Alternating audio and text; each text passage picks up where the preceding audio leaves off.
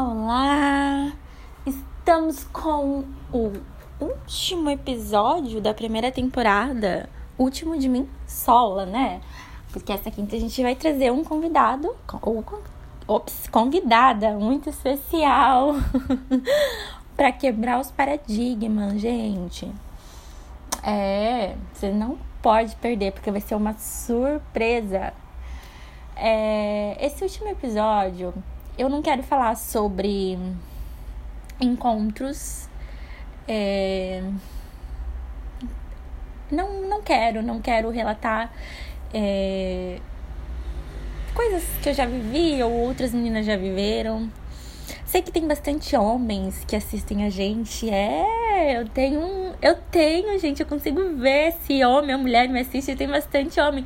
Meninas, fiquem ligadas, hein? Eles estão estudando que as mulheres gostam do encontro. Olha, já, já é uma coisa boa, não é mesmo? A gente já não vai encontrar muito, muitos boys otários, não. É. E talvez essa essa fala talvez seja para homem ou para mulher, porque eu sei que tem muito homem também que não gosta da vida de solteiro, que tem muito homem que, ai, meu Deus, eu quero arrumar uma mulher para casar, meu Deus. Ou a mulher, eu quero casar um homem para casar, quero arrumar um homem para casar. E eu falei toda embaralhada, tudo errado, mas você entendeu, né? o poder da língua brasileira, do português, é que a gente se entende. Mesmo falando errado, assim, a gente já, né? Enfim. É... Gente, o que eu quero falar é esse programa ele teve intuito, né? A primeira temporada ele teve o intuito de fazer você rir, de você dar risada.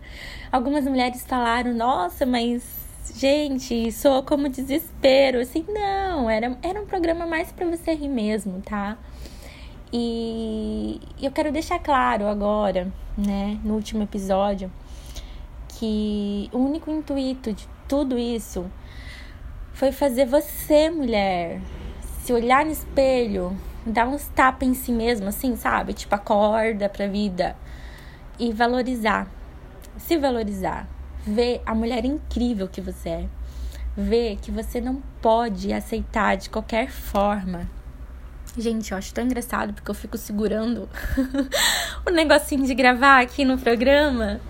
E sempre eu lembro que não precisa ficar segurando, basta apertar uma vez. E eu já tô quase indo pro último detalhe, né? Ainda continuo segurando aqui. O dedo fica doendo. Daí quando ele começa a doer, eu lembro, opa, mas eu não preciso ficar segurando. tá, voltando no assunto. É, assim, mulher, se valoriza, sabe? Não aceite qualquer pessoa. Não tenha pressa, não tenha desespero. Tem mulher que às vezes fala, gente, eu já tô com 30 eu tenho que escolher alguém que me ame, mesmo que eu não ame tanta pessoa. Eu vou aprender a gostar. Gente, qual que é o problema se tu não encontrar ninguém quando tiver com 40 e ainda tu não tem encontrado? Qual que é o problema disso?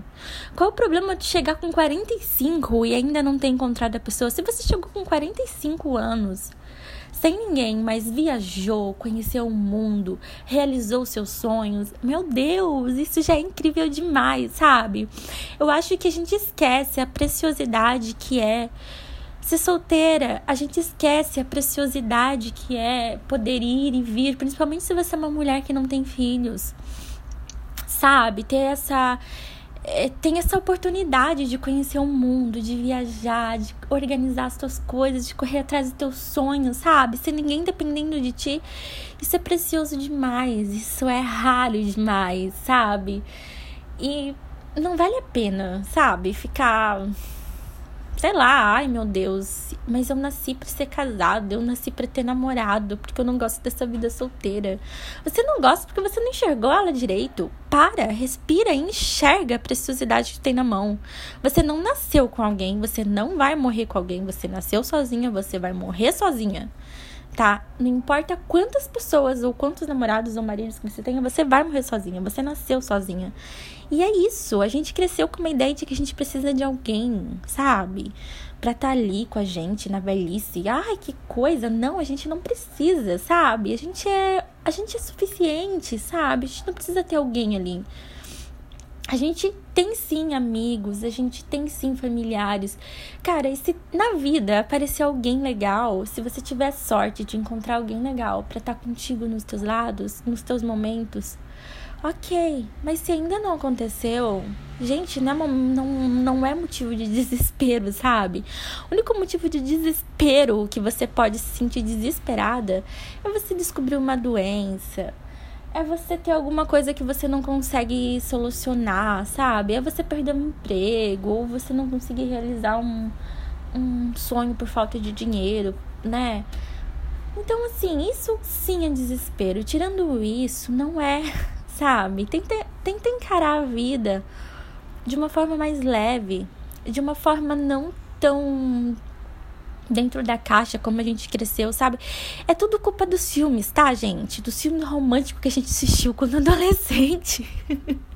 tudo culpa das histórias que a gente cresceu ouvindo, da Branca de Neve, da Cinderela. Tá, é tudo culpa, porque a gente sempre começa a romantizar a vida como se a gente precisasse de ter alguém, sabe, para ser feliz. E a gente não precisa. A gente não precisa. A gente se completa a gente se completa. E por mais que dá aqueles momentos de carência, de tristeza, isso dá mesmo quando tu tem alguém do lado, sabe? Isso é do ser humano. Então, assim, um conselho que eu dou: não fique desesperada. Leve a vida com leveza, com calma. Quando tiver que aparecer alguém, vai aparecer. Se não tiver que aparecer, beleza. Importante que você tem saúde, importante que você tem trabalho, importante que você tem força para correr atrás dos seus sonhos. Importante que você tenha um mundo para conhecer, sabe? E é isso que vale a pena. Cada minuto. É isso que é o mais legal da vida de solteira, a liberdade. Então aproveita, para de choramingar e vai viver tua vida, mulher. vai ser feliz. E é isso aí. A gente fecha a nossa temporada, pelo menos o meu episódio sozinha, né? Vamos esperar com os homens. Ai, meu Deus, não vou falar. Beijo, beijo, tchau.